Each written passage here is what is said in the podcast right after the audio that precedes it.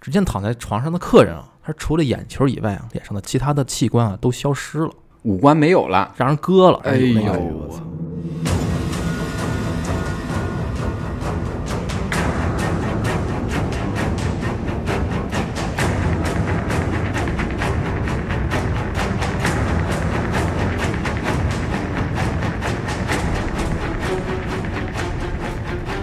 大家好，欢迎收听插点 FM，我是小白。 好的好的，我差差点说书记，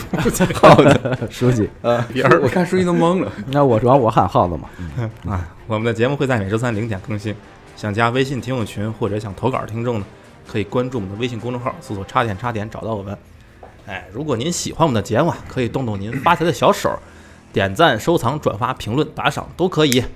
在此呢，感谢您对我们的支持。哎，感谢，感谢本期节目啊，是由我们的一位粉丝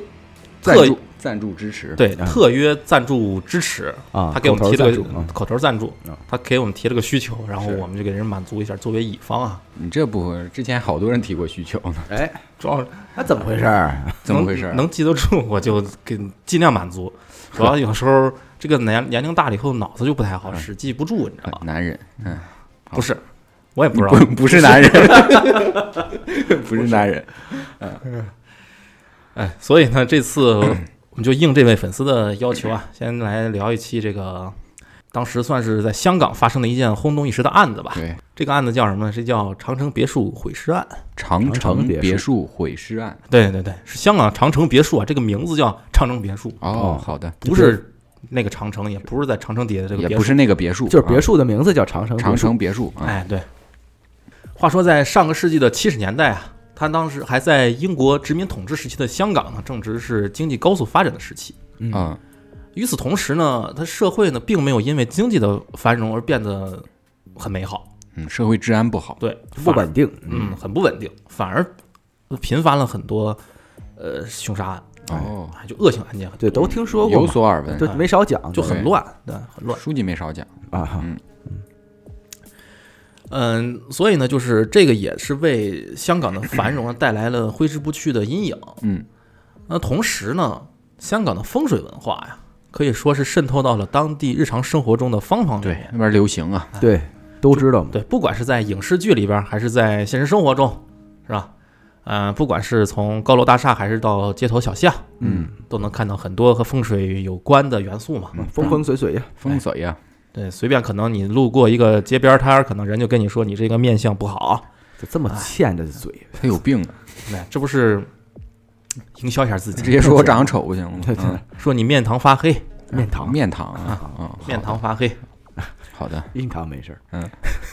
印堂没事儿，就面堂行，啊，印堂少女，嗯 整个脸都发黑，这是面堂，所以不夸张的说 啊，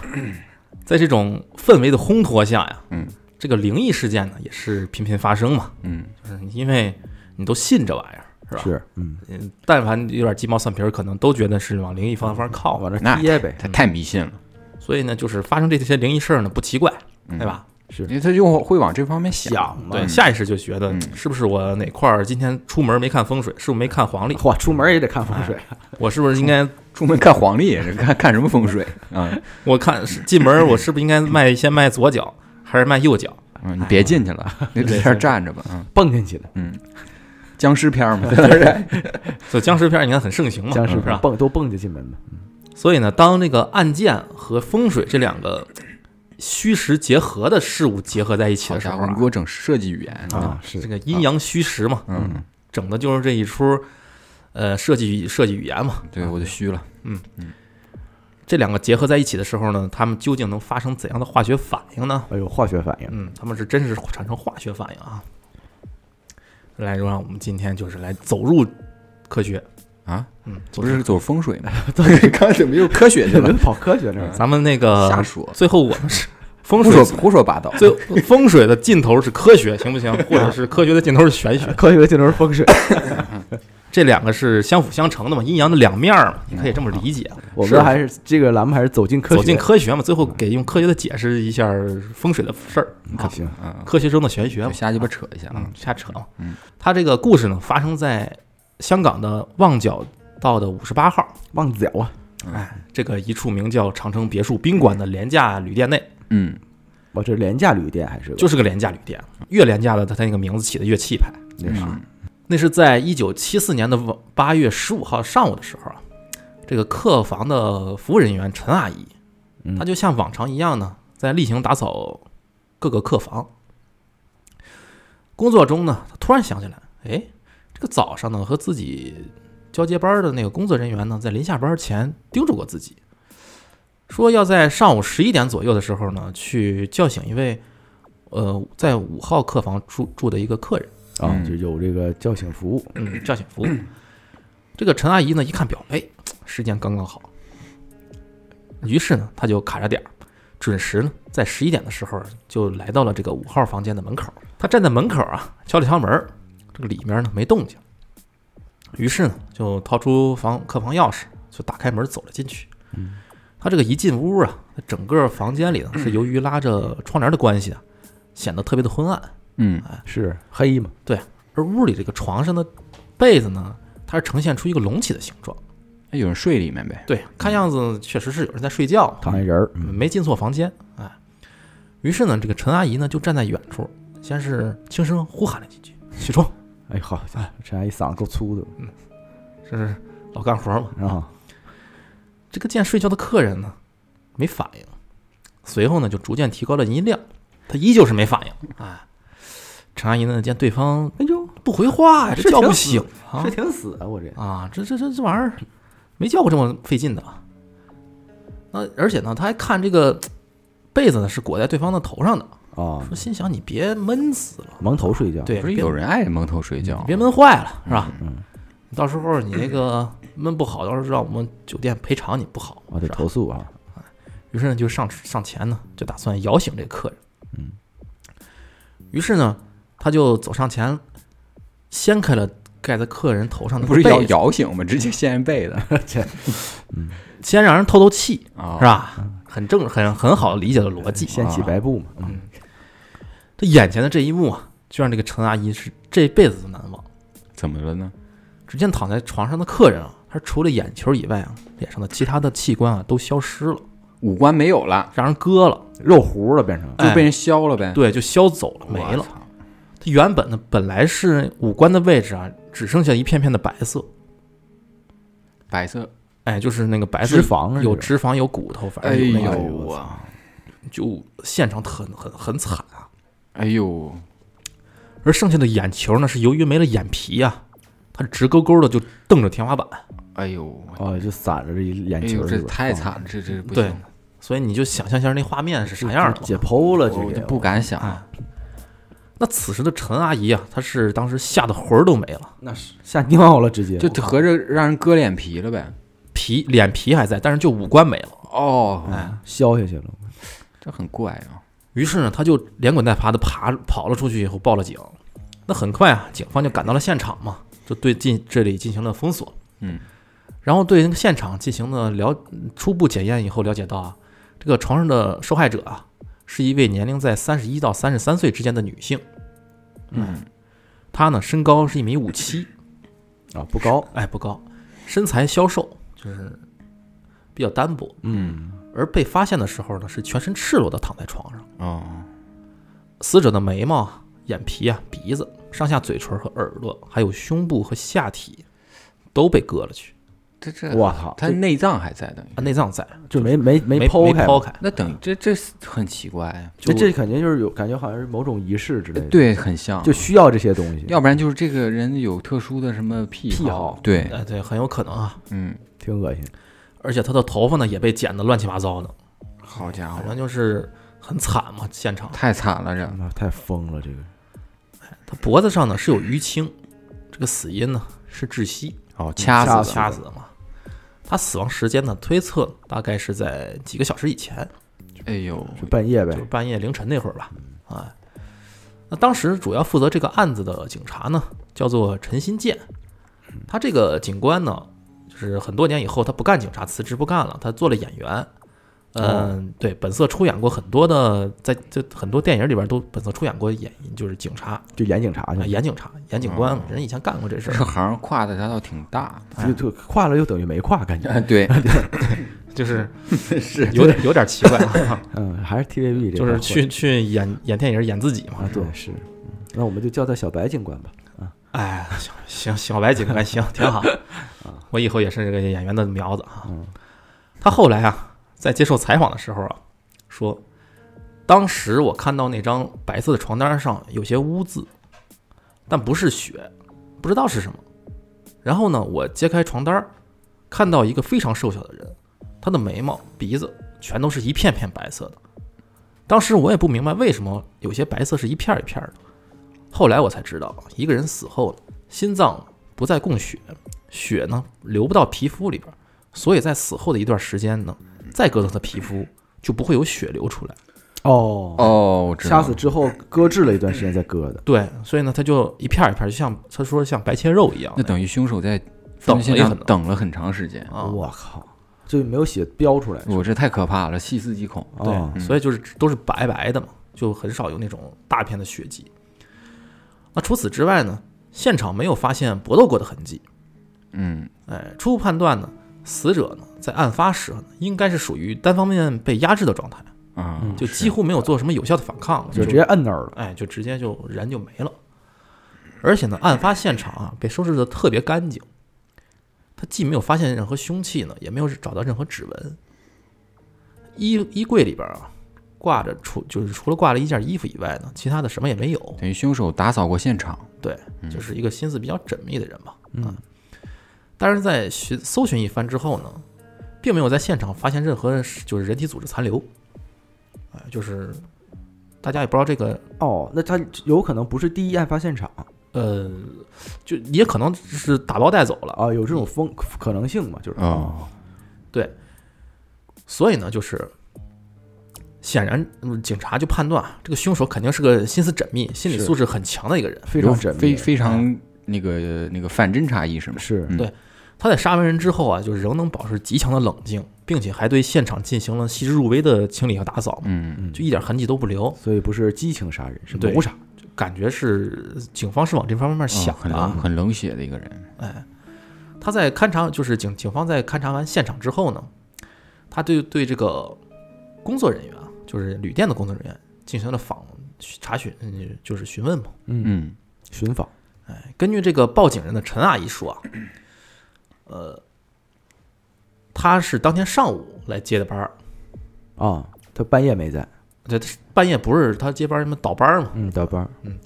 从他上班儿到发现受害人的这段时期间内呢，他并没有发现任何可疑的人员，而且啊，自己是在交接班儿的时候是被嘱咐说是十一点的时候去五号房间叫醒客人嘛。嗯，你们有问题啊，就是可以去问上一个值班的人。对啊，是啊哎是他肯定没事儿，他什么也不知道，他就只是发现一个尸体，他明显跟这死亡时间对不上，对不上。嗯，所以呢，就上一个值班的人叫小黄，就这么说。啊，于是呢，这个小白呢就联系到这个小黄，哦，啊，小白警官，小小白警警官就啊这样吧，啊啊，哎玩颜料这块，嗯，当得知就是小黄当得知自己的工作旅店发生了命案之后呢，就马不停蹄的赶了过来嘛，也是，嗯，他就跟小白就说呢，根据他的自己的回忆啊，说当天晚上一点钟左右的时候呢，有一对男女过来开房，哦，哎，其中男的呢身材高大，外表粗犷，哟，看上去就不是很好惹的样子，狗大魁威梧猛有力啊。但是一开口啊，就显得彬彬有礼，哎就，十分的客气，我以为就形成一个反差，我以为东北话呢，看那不能地域黑，又黑我们了啊，是，你怎么还老黑自己的？自黑。自黑嘛，而和这个男人一块儿来的那个女性呢，则是浓眉艳抹，浓妆艳抹。哦，浓眉艳抹，浓眉艳嘛，大一字眉。就画眉毛这儿，其他地儿都是素颜，烟不离手，哎耗子嘛，就是耗 子，耗子，耗子抹画眉毛了，抹的比较多啊。那他看整体的气质和样貌啊，就是就像是从事特殊行业的，哦，啊行行，行吧？那对此见怪不怪，这个小黄呢，看到这个情况也没多问别的，就知道人对方是来干什么的，对吧？嗯，对你这不好多问，就很正常，嗯是吧？在尤其在那个年代，在那个时候，就是你两个成年人呃很正常不是凌晨一点去酒店，你就不用画成这样，他能是干嘛的？哎对啊咱就是啊。对，就睡觉嘛，就 对呀，是睡觉呗也不拿行李，反正就就来睡个觉。对，就所以呢，就直接给他们安排到了这个五号房间里。嗯一直啊，等到早上六点钟的时候，其中那个男人呢，从房间里面走了出来，哦，他手里边呢啊就提了两袋东西。他走到前前台的时候啊，就和小黄说呢：“我呢要去上班了啊，上早班，我先走。你们呢，就是我那朋友还在屋里睡觉呢，你们呢就等到十一点的时候去叫一下他就行我操，那他妈凶手就是他那是啊。”对啊，这很明确了。啊！但是当时那个年代没有摄像头，你知道，他也不好抓，就苦到这儿了，就只是知道有这么个人，但是你你什么信息都没有。对，你虽然那个登记名字，但是嗯也也就假名呗，对也没也没联网，说白了当时嗯，没联网，你也查不出什么太多对，不好查不，好查嘛。嗯所以呢，这个男人呢说完交代完以后呢，就扭头就准备出旅店，嗯，结果刚走到旅店门口呢，哎，又返回来了，说呢我那个钱包忘屋里了，于是呢他就折回到到这个五号房间里边。啊，那又过了一段时间以后呢，才出来，然后就再也没回来过。太冷酷了，他这心理素质真好对，啊，太太缜密了，嗯这个人对，所以呢，就是在这个期间内呢，就这个男人就是有重大作案嫌疑嘛，基本就确定他不是嫌疑，他就是凶手了。就是五凶号手，嫌疑犯了嘛，嗯于是呢，就警方根据小黄的描述啊，连夜画出了那个男人的大概长相和特征，就是做了个人物画像，嗯，并且呢，在案发后的第二天呢，就向全城公布了这个嫌疑人的画像，全城通缉。哦，就是嗯通缉令下发了，对，就是有个人物画像，画的就是这么一个素描像。哎嗯然而在那个年代啊，这种大海捞针方式的那个是办法呢，就是效果极其有限的。呃画的不不对，不太像，你像不像呢？你这个玩意儿，你不是专业的，你看不出来，嗯是对吧？你也很难一眼认出来。所以呢，在这个通告发出去之后呢，就一直没有反馈嘛。嗯而且呢，受害者的身份呢，也这也没有办办法确定。嗯，所以呢，这个整个案件呢，一下陷入了就僵局。嗯，而这个案件啊，经过这媒体的报道啊，也是很快引起了当地呃整个群众的广泛的热议啊。嗯那是不太都不安了，嗯太可怕了，就这么很凶残嘛，主要是嗯因为因为呃，确实很少见有这么残忍的现场，是对，我发现香港那边的案子就特凶残呃，，特狠，就就很狠，我嗯太这狠就了很理很难理解啊，嗯，不知道为什么就下下手那么就狠，感觉特阴，呃，对，特阴，特阴，对，对，而就是这这个事儿不是已经被传出去了吗？是吧？大家都在热议嘛。嗯，就在这个时候啊，香港的一家报社收到了一封匿名信，一分儿啊，哎，一封匿名信，啊，这个信中啊，对方自称叫长城杀手黑野狼，哎，中二病可以，迪斯 科，就野狼 disco 那个。哦啊，并且啊，还在这个信里边儿大肆嘲讽这个警察的无能，哎嗯呦，直接下挑战书了，这是，对，说你们垃圾，说我已经给你们留下这么多证据了线索啊，结果你还抓不着我。好死，那警方说你他妈留啥了呀？太猖狂了，挺猖狂啊，对，就就很就挑衅嘛。嗯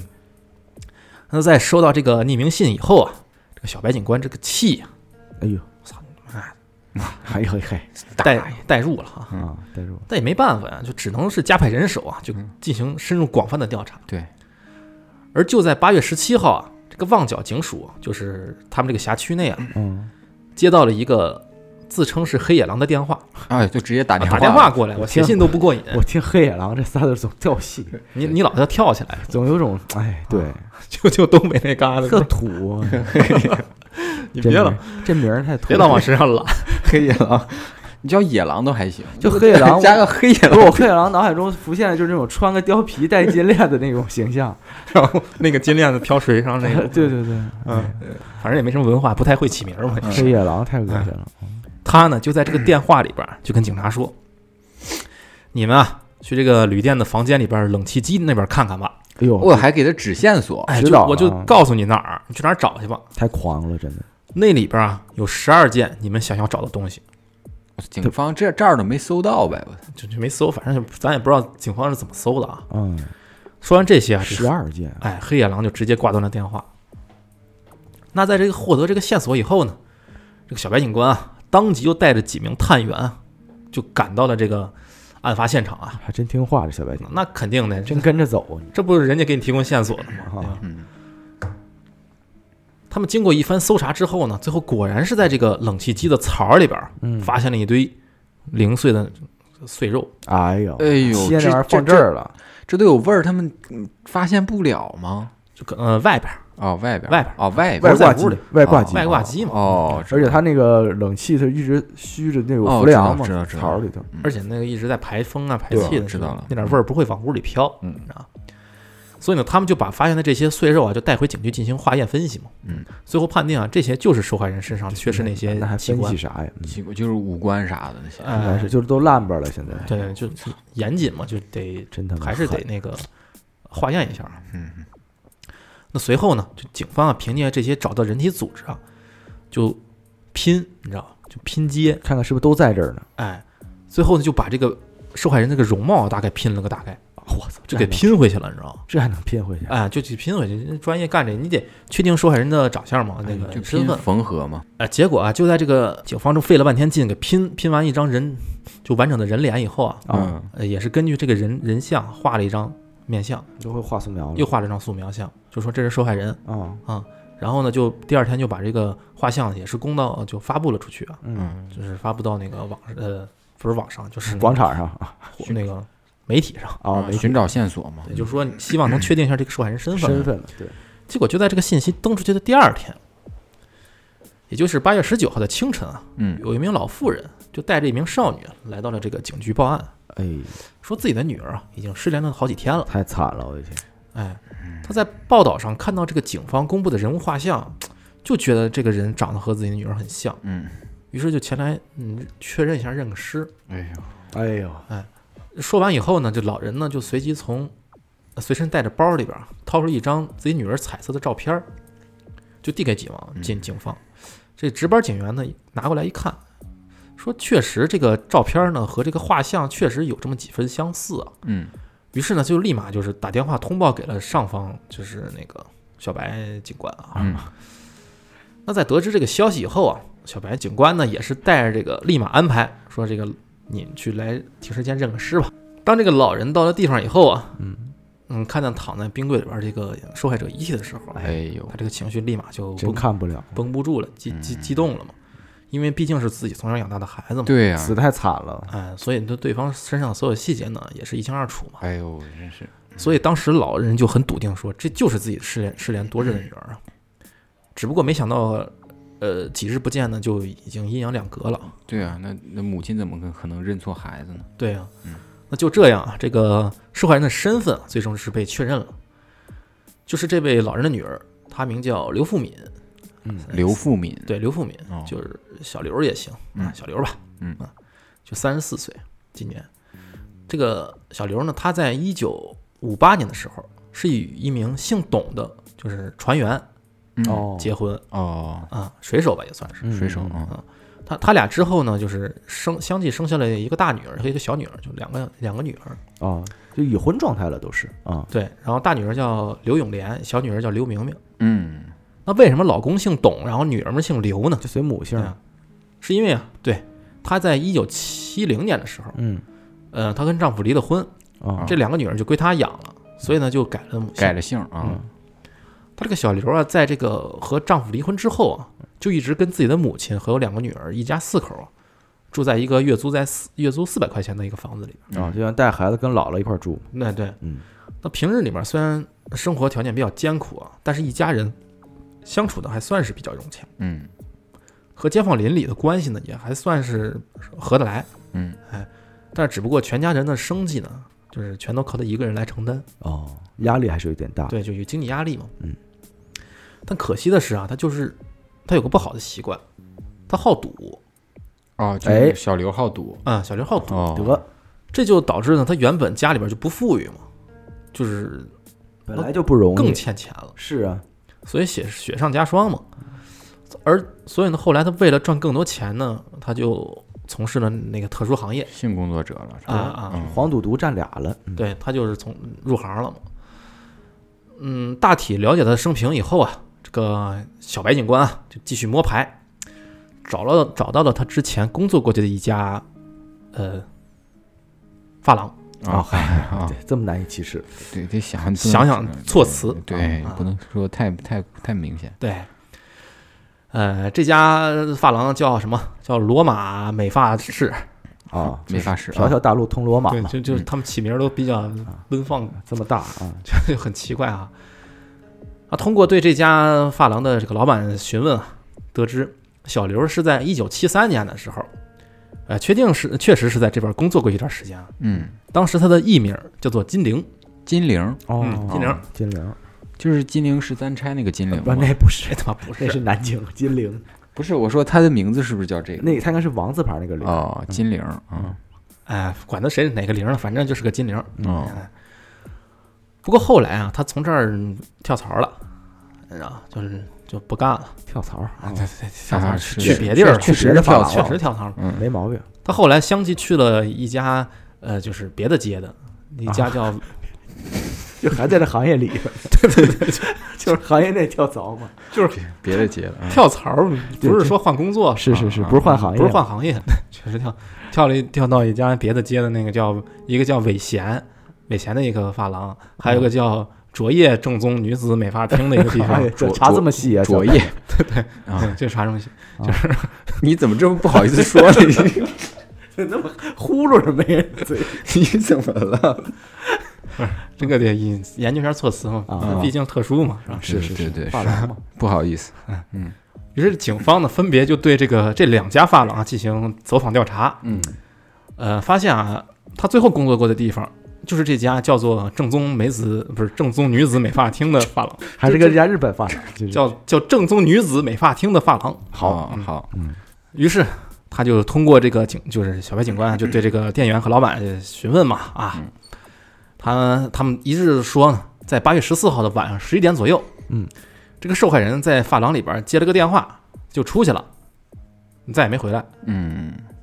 那要知道，这个发廊里边的员工啊，他一般是不接上门的活儿了，哦哦，就除非是熟客，哦，那应该是熟人，嗯，所以呢，这个呃警官就判断啊，这个犯罪嫌疑人应该是这个小刘里边的熟客，嗯，总来肯定还是哎对，应该是在他电话里边的。对，于是呢，这个就对这个小刘的这个储物柜啊，就搜搜查了一番嘛，从这里边搜出来一百多张名片儿好嘛，啊，熟客挺多就的，是业务比较广啊，嗯这个警员们呢就连夜排查，就一张一张名片儿打挨个打电话进过去进行确认，就是当时也没什么太好的办法。嗯最后这一百多个里名片里边啊，有四个人联系不上，嗯，于是呢，警方就把调查的重点啊就放在这四个人身上。哦，我也放在九十六个上了啊那你是当不了警察啊，，是是是，要要不不小白警官那是啊， 你这玩意儿累死你，天天加班儿。哎，这在这四个人里边啊，有一个叫梁兆平的人，嗯，他名片上显示他住的这个地方啊，呃，离这个警局不远。哎呦，所以呢，这个小白警官呢就说，那先咱从近的来呗先从近的 来呗。啊是，嗯，我咱们就先过去看看，咱不用打车，咱走过去就溜达一下，溜达一下。于是呢，就带个带了个警员，就直接就奔着门儿去了，去上门儿调查一下去。嗯，结果呢，他到了地方一敲门，开门的是一个老大爷。哎呦，大爷问：“你们找谁呀、嗯，这个警官，我们就是小白警官二人呢，就随即掏出了证件，在表明自己的身份以后啊，就问大爷说：“您好啊，这个有个叫梁兆平的人是不是住在这块儿嗯，哦，是啊？”这个大爷说呢他就是，：“他说我不是啊，他说我是他叔，哦，侄儿，我是他叔啊，他呢住在别的地方，给他提供了另外一个地址。哦，啊，挺绕还，那见大爷这么回答呢，这个小小警小白警官呢也是按照这个既定流程，我得问一下，我不能直接你指哪儿去我打哪儿去。对，啊先走访一下，来都都来过了，支援了呢，对万一嗯，对，我得我不能是完完全听你的呀。嗯，我就问，因为你毕竟是他叔叔嘛。嗯，我得问问关于这个梁兆平的情况啊。对你多少知道一些肯定，就是简单了解情况以后呢，他就进屋，就进那大爷屋里边说：“我来，大爷大爷来，我进屋看看啊，能不能有点什么有用的线索？”嗯，于是呢，在这个屋里边大概搜查了一番以后呢，嗯，也是啥也没找着。他两个人要走的时候，哎，这个时候呢，小白警官就突然发现啊哟，这个床上嗯，有一个放着一个旅哦哦行的皮箱子，这个款式呢，看着就不像大爷能用的东西，比较年轻那哎种，比较年轻化的哦啊。那就是他侄儿的呗，就是对啊梁少平的呗。所以呢，就是小白警官就指着这个旅行箱就问这大爷说：“这是什么东西啊？里边装的哦，？”大爷说：“我不知道啊，这不是我东西。”然后就问他说：“这是不是梁兆平的？”然后大爷说：“啊，是啊。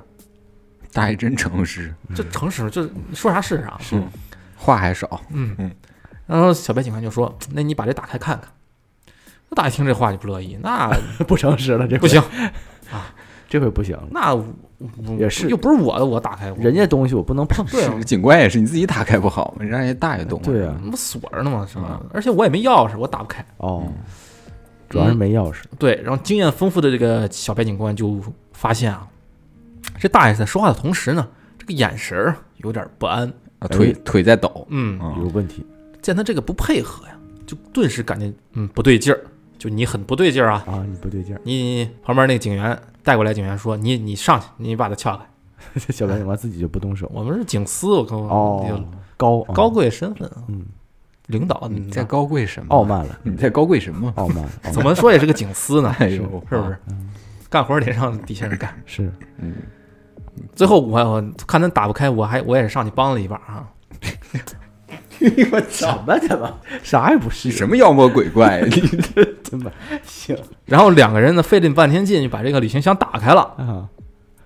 里边啊就赫然出现这个梁兆平和刘富敏二人的身份证儿、哦，这相当于出现了他和死者的身份证儿，身份证儿，还哦，有俩人的合照，那他肯定有问题了。有问题，就是他了那就是他，黑野狼很有可能啊，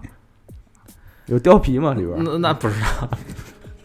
那通过进一步的翻找啊，啊，随后发现了一件女人的衣服，还有哦鞋袜，那完了，还有一把刀。哎呦，那就是作案他，凶器都在。对，啊这这这那误打误撞，第一个就是啊，是啊，这也太好了。住这么近啊，啊。那警官呢，就是正正要询开口询问这个大爷你怎么回事儿，这什么情况呀？大爷跑了，这时候啊，这个大爷没跑，大爷腿脚不利索，没跑得了，哦跑不了那么快，他还在那儿推轮椅呢， 倒腾倒呢。轮椅呢，在正倒到门口儿了，给拽回来。对啊这时候电房间里面电话就叮铃铃响了，哦，打破了尴尬的局嗯面。，有点尴 尬。都太太尴尬了，大爷不知道说什么了，这是大大爷说：“我去接个电话。啊，”然后小白警官就说：“哎你接去吧。”但是呢，他一想，估计这个电话是这个梁少平打过来的，是嗯，很有可能啊。很有可能于是呢，就立马警告大爷说：“如果是他打的来话啊，摁免提，你嗯给他挂了，你也别跟他说那什么。” 多吓人啊！他他的电话你还敢接，多大胆子，这是说你去接电话，如果是他的话，你就别跟别跟他说我们在这儿。啊，是嗨，哎，这个大爷表面说行行行，哎行行，我想接接电话呢。刚一拿起电话，警就察冲着那边喊：“快跑！警察在这块儿哎呀，哎，叛变了，大爷不实在啊，不实在，叛变革！”命就了就不老实了。这回嗯这个小白警官气的，哎呦，再再再去阻止大爷来不及啊！打他一顿得了。那打也不行啊，这那哎不行警察你打警察人呀也不好使，对吧？所以呢，他赶紧联系警局啊，组织警力赶往那个大爷之前说那个住所呢。那他说的也估计也是错的呗。那看看是不是有有到底有没有这么人？万一前面前大爷在前面还是挺诚实的，是这只是在后边可能翻过味儿来了，嗯可能变得不革老命之心动摇了，啊。嗯，随即呢，警方就开始就去了嘛，就去了那个地方，发现人早那边也没人那肯定啊。早跑了，随即呢，就警方就开始全程的通缉这个叫梁兆平的男人，嗯就确定是他了。是跑不了了，哎，一方面啊，警方就在这边费劲巴拉的追这个梁兆平呢；另一方面啊，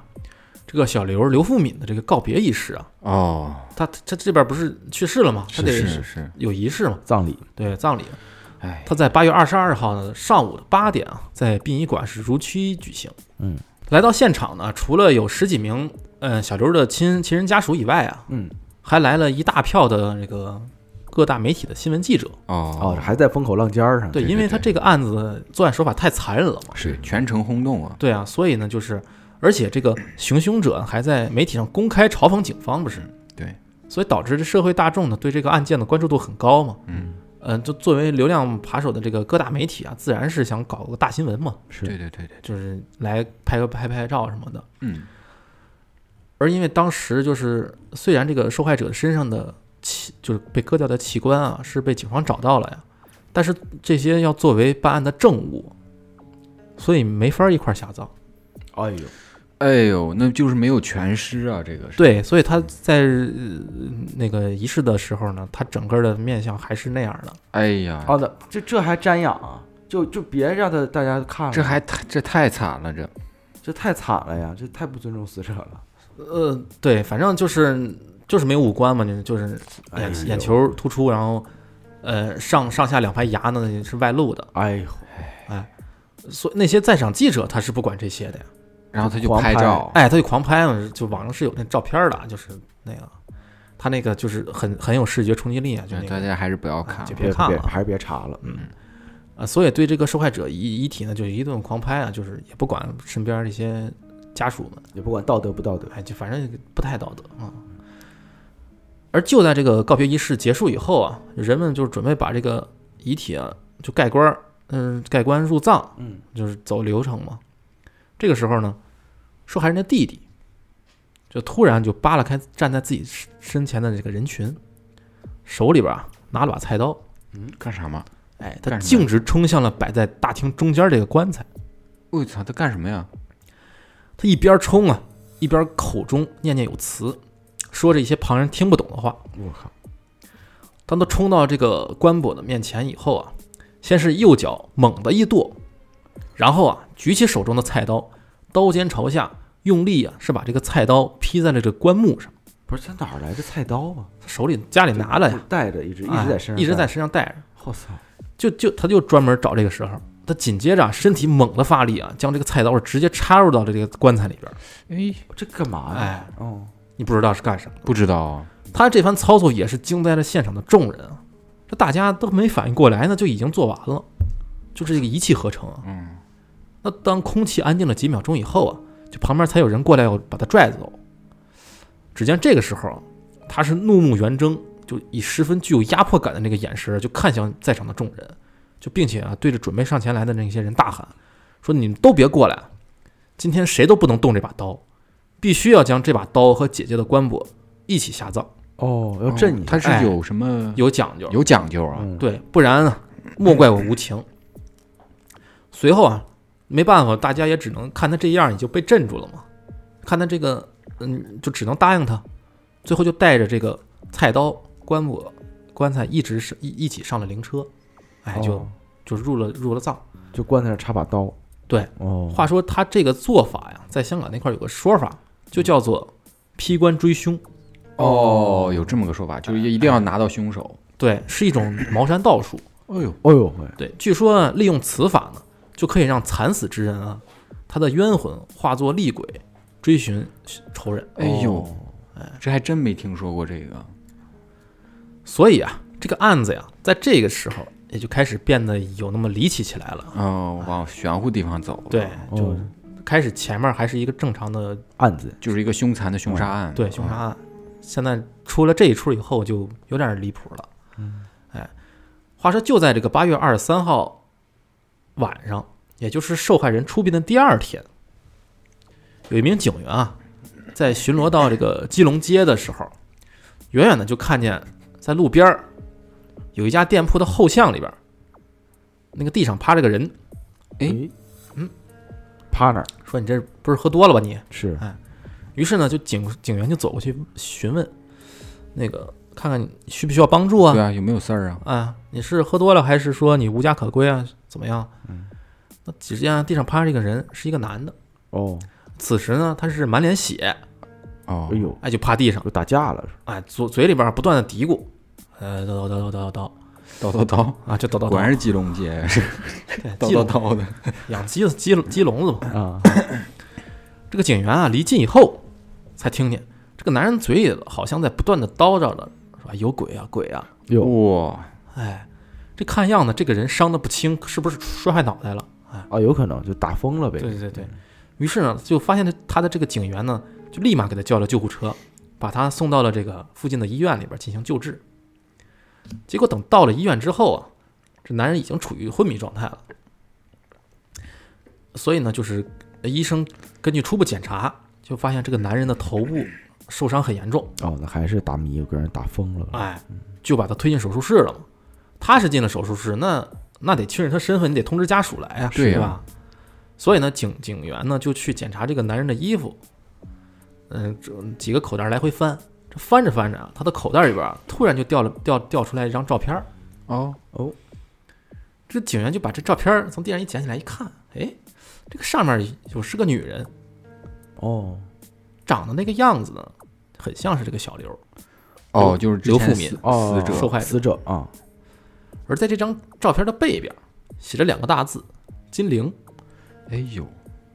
这就是这个他艺是名嘛。嗯对是呀这就是这人啊，嗯，另外啊，在这这两个字的旁边啊，还写了一行小字儿，内容是“以代为割肉嗯以代为割肉，”，哎，以就是已经代，已经代替了他割肉了，哎，反正就是哎呦，这么一哦个一行字儿，一有一行小字儿吧。那咋这这男就凶手？啊。随后呢，警员就在这个男人的钱包里边儿翻出了一张名片儿。上面写黑野狼，呃，那那不是， 名片儿都写这名儿是 吧？他他妈多重啊！艺名儿我天， 他这本来也挺中二的，上面写着梁兆平三个字儿。哎呀哦，就是他呀，对，就就是他他呀。黑野狼本人啊，哎，那真是那个鬼魂追凶啊！真是追鬼魂追寻，对啊，他不知道怎么回事儿，所以他就这样啊。这起轰动一时的这个杀人案啊，就给破了，哎，这个嫌疑人就以这么邪门歪道的方式就就就就落网了。哦，他他到底经历了什么？有有有有有吗？，对，有啊，然后就说那什么，就审审他嘛。审他啊，审他，这梁兆平啊，就后来好了以后，很快就说，呃，就交代自己杀害这个小小刘的全部的犯罪事实对，啊。为什啊么是呀？啊，肯定是你了，据他说啊，他和刘富敏呢是在一年前，呃，发廊认识的。啊嗯在这之后呢，他就一直过来捧他场，啊，就啊，照顾他生意。嗯，呃，即便后来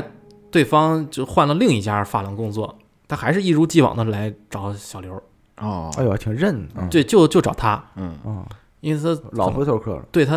产生了一种那个爱意，哦啊，就喜欢上动了，感情了，对对，动真情了。啊，所以呢，他在这个期间内呢，他多次向这个小刘表达爱意，就说我真的喜欢你，你能不能别再接客了？哦，好，劝啊劝妓女从良，对对对，反正就这个。但是那个小刘呢，一直不同意，嗯，两个人呢就为此还经常吵架。嗯，他时间一久了呢，呃小刘就有点受不了这个纠缠了。于是呢，他就又悄悄的换了一家发廊去工作。哦，所以跳到第三家对，哦所以他为啥老所以老跳跳槽呢？哦是吧烦嘛，啊嗯，一直啊，就到这个案发的前一天，这个梁兆平啊，通过多方的打听，是联系上了这个小刘。嗯，于是，在那天呢，他就打电话就把小刘给约出来了。嗯俩人就是像平常一样呢，就去宾馆开房去了嘛。嗯，在这个屋里边的时候，这梁兆平又又对这个小刘提议说：“哎，咱俩结婚吧，哎，就你别干这个了啊。”那听到他梁兆平又提这个话题呢，这小刘表现的很不耐烦，就怼他说：“你既没钱又没本事，谁要和你结婚哦，？”因为在这个小刘的心中啊，这个梁兆平一直以来只是众多客人的其中一个，嗯，人家就是只是当一门生意，哎啊，就是生意。说白了就是你你他动感情了，我没动嘛，哎，对对对，他说并没有掺杂任何感情在里边嘛。嗯对，但是小刘对梁兆平来说可不一样啊，对吧？嗯，就是他是真喜欢的，所以呢，当上这头个了，小刘话刚一出，就说你不同意，嗯，这一下就戳到了这个梁兆平这个心里边儿的个痛点了，啊，打到七寸上了，哎，顿时他就怒火中烧，再加上当天晚上喝点酒，没等小刘反应过来啊，他就猛地冲过来，一把就掐住了小刘的脖子哎呦，这黑夜狼，啊，随即呢就不断的用力，他完那了小刘也就没怎么反抗，就就挣扎了几下就直接给掐死了，对人就没了，因哎为呦，毕竟梁兆平他身身体力壮，哎呦我天，那虽然人呢已经被他给掐死那了，这也算是冲动杀人，呃，对，哦但是他对这个恨意是没有消除的，我觉得据他讲是冲动杀人，哎，对，有可他能他还自己是心里可能已经有，有可能这次之前约他的是这个事儿，他就想着说，我再对最后给你一次机会，你要不对行，我就给你这种，因杀为他了，前面的都他太缜密了，对他不可能是冲动杀人，要不他他用什么割他的那个五官？对呀，他肯定是带好东也西对的，也对，他对肯定是想着你要答应也就答应，不答应我就弄死你，啊就这就就这么太去狠的了，这太啊狠，了，嗯，哎，所以呢，他就看他的尸小刘的尸体呢，就不但是没气儿没消，反而是越来越气，这咋他就对他的爱呢，就全都转化成了恨嘛，是吧？这不太理解的。嗯嗯，于是就杀人犯嘛，从身上掏了把刀，哎呦，就把他的那些器官就割下来了。嗯，只是就是因为这个单纯的，而做完这一切呢，他就自作聪明的就就学着电影里边桥段，就给警方打电话嘲讽嘛。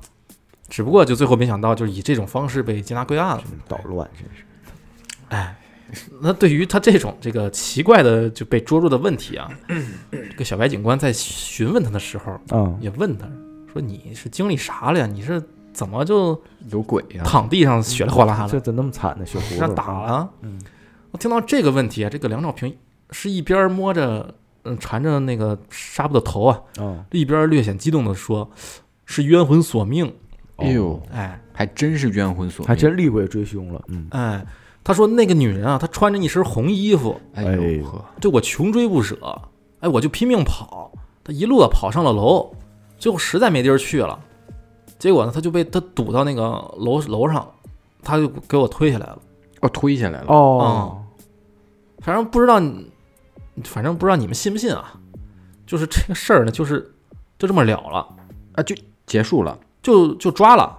然后就结案了。对，结结案了呗然后就那凶手个就这样判凶了手这抓了以种后判了，你知道怎么判呢？判的就是最后由这个香港的高院负责审理嘛。啊，嗯，这个检方呢，最后以谋杀罪呢向法院起起诉嘛，嗯，并且就在法庭上指出呢，说你，呃，说这个梁兆平在呃和受受害人开房的时候啊，要求对方嫁给自己，但是遭到拒绝了。啊，于是呢，就凶手呢就怀疑受害人是移情别恋，就动了杀机，就就没有给他请啊，啊怎么哎就别没恋事，上就是就反正就是，以这么个噱头。嗯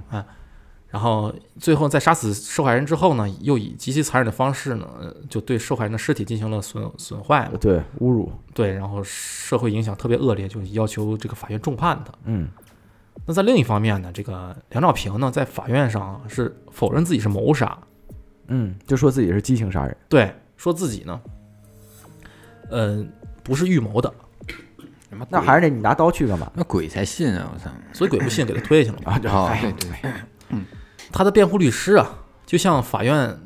提交了两份精神报告，精哦，神就专说家，精神病又不稳开始定，这个哎了，，啊就有这个方面，就找了两个精神病专家，那个给做鉴定给。塞点钱，对，其中一个专专家就说呢，一指出这个被告啊，虽然他没有精神精神类的疾病史，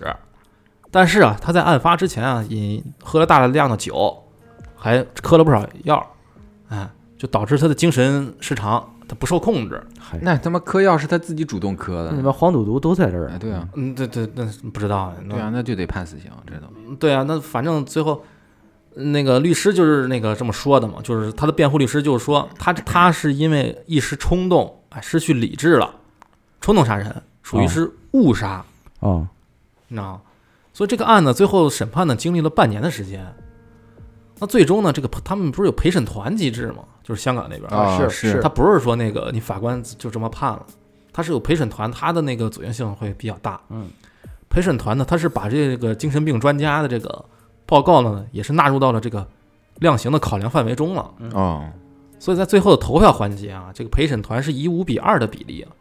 裁定这个梁兆平的谋杀罪是不成立的，啊，哎呦我操，哎，但是误杀罪成立，就是就判了他十年。哎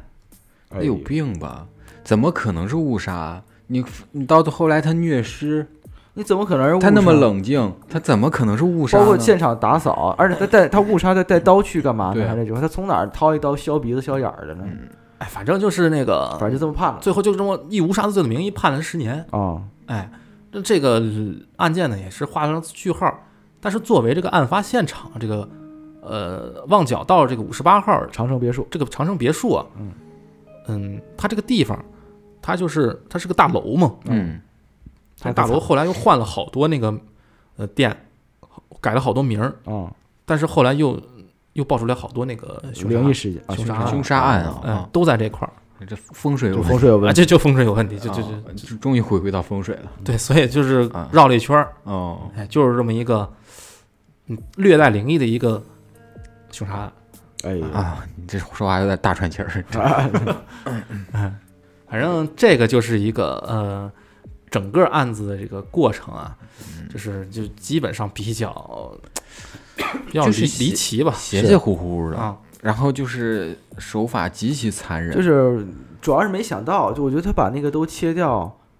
以为是他献点什么，或者是有什么仪式什么，他只他是只是为了泄愤。对你想，啊他都已经泄愤了，然后他那时候其实是保持理智，他有理智的，对啊怎么可能是那个冲动杀人呢？我觉得我我而且我觉得如果是泄愤的话，常人第一反应不是笑，应该就是拿刀捅。狂关键捅是他还在那个那个案发现场等了一会儿，对啊不是那个对血都已经那个什么，对对对，他等那冷静的他防止血。喷嗯溅才。你要是冲，动杀人的话，你肯定第一时间是跑啊。对啊，嗯或者是就是如果你要是真的话，不可能你等他血都凝固或者血不不流的时候再去作案。对对啊嗯，所以肯定是是他他是这么辩护的，你这知个道有吧点太生硬了。这样太生硬了，因为这他辩护的时候那也信，反正这些这我觉得就是杀人偿命，你不管你怎么着，你杀人你就得偿命不。是，但是这个确实那时候香港的法律不太一样，他没也没有死刑什么鬼鸡巴玩意儿？不太一样，不太一样。嗯嗯，确实，香港那会儿的法，那个那会儿还是英国殖民统治时期是嘛，是是，嗯嗯，所以他那个当时死刑是有，但是他已经好久都不都不对啊都都也不判也不执行了，我觉得死刑还是很有必要的。嗯对啊，死杀人嗯刑偿是一命个就是很有必要的，是别什么人道主义什么的，那么杀人的人怎么不想着人道主义？对啊，你别跟我说什么冲动杀人、冲动杀，那那你人是不是你杀的吧？是不是你杀人家的老那老太太女儿自己好不容易让你给杀了，人家不他妈难过吗？对啊，哎，对呀、所以这个这个最后还是归根结底就是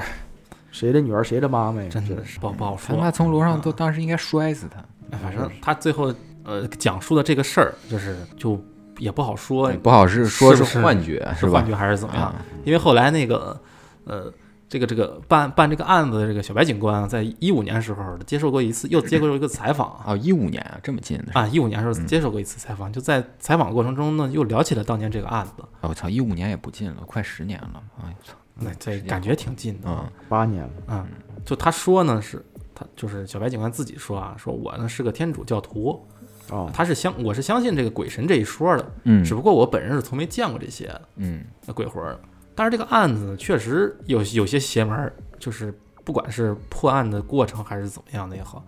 嗯，都有点邪门儿地方，有些地方呢是没有办法用科学逻辑来解释的。对，确实没法解释。所以就是他当时是这么说的，具体大家觉得和呃可能离不离奇，反正嗯自己进行一个判断吧。嗯，好，是是，最后我们进入到征集投稿的环节啊啊！世界上有两样东西是不可直视的，一个是人心，一个是太阳。生活中我们难免会遇到来自他人的恶意，如果您和身或或您身边的朋友呢遇到让您觉得充满恶意的经历啊，并且愿意分享的话，欢迎给我们投稿。呃，第二个专题呢是鬼话录啊。如果您身边有一些您亲身经历或者是道听途说的灵异经历的话呢，也欢迎给我们投稿。投稿的方式呢是搜索我们搜索公众号，搜索“差点差点哎”，然来后关注我们。那么本期节目呢也是就基本聊到这块儿了啊哎，啊、欢迎感谢您的收听，呃，我们是不专业但是人才引大的差点 FM，还好，人人才人才引大，哦，我以为说说是咱们是人啊才，人才引进啊，我就是人才。呃、人才引大的差点 FM，好好啊我们下期再见，再见拜。拜。